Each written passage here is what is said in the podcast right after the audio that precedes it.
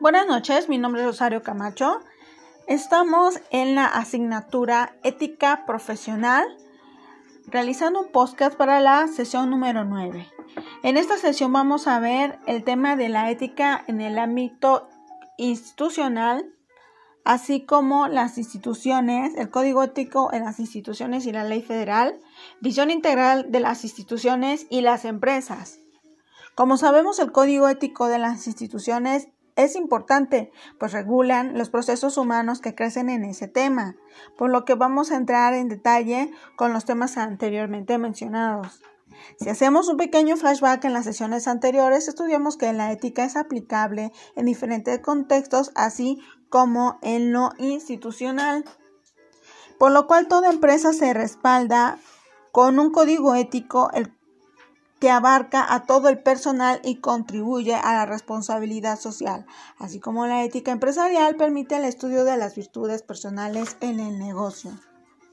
Ahora bien, el código ético en las instituciones y la ley federal, la ética en las instituciones nos muestra que cada institución necesita un código ético para poder regular las conductas internas del personal y de la empresa, pues este código rige todo el personal y les ayuda a distinguir entre lo que está bien y lo que está mal.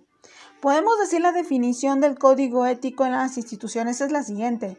Es el conjunto de normas que describen el comportamiento de toda persona que se desenvuelve en una organización o institución.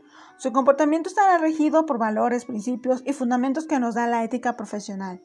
Ahora bien, también podemos hablar sobre las funciones de los códigos éticos de las instituciones, los cuales se resumen en que sirve como mecanismo de defensa institucional, protege la salud organizacional, contrarresta el estrés laboral y protege la salud de los miembros de la institución o empresa. Se fundamenta en la solidaridad y justicia, favorece la adaptación y desarrollo de la institución. Asimismo, es importante recordar lo relevante que es plantear los códigos éticos en la es la implementación de la responsabilidad civil. Ahora, al hablar de la ley federal, nos referimos al conjunto de normas establecidas para determinado territorio nacional, estatal o municipal en el cual se debe ejecutar. El código ético fundamenta la ley federal, pues contribuye a dar forma y carácter legal a las normas que rigen ciertos comportamientos profesionales, por lo que podemos concluir que la ley federal es el resultado de la necesidad de imponer consecuencias jurídicas para regular las conductas que establece el código ético. Ahora hablaremos de la visión integral de las instituciones y las empresas. Cuando, cuando decimos visión integral, ¿a qué nos referimos? Pues bien, visión integral es mirar todas las variables e integrarlas para así encontrar mejores resultados. Una visión integradora en instituciones y empresas consiste en mirar desde todos los ángulos posibles para encontrar las mejores soluciones recursos, formas que ayuden a lograr las metas. La visión integral, las instituciones o empresas viene a sustituir a la postura tradicional, pues, eh, pues el enfoque es la dimensión social. La visión integral de las empresas corresponde a la responsabilidad social, la cual es el de cumplir con los objetivos, aprender a desarrollar y aplicar una visión integral a una empresa o institución requiere de conocimientos específicos y globales, preparación y capacitación del personal para poder aplicar los nuevos objetivos. Requiere, requiere desarrollar estrategias y tácticas efectivas que logren alcanzar los objetivos. Para ello se requieren dentro de las organizaciones la capacitación continua, incentivos y evaluaciones sobre el desempeño social.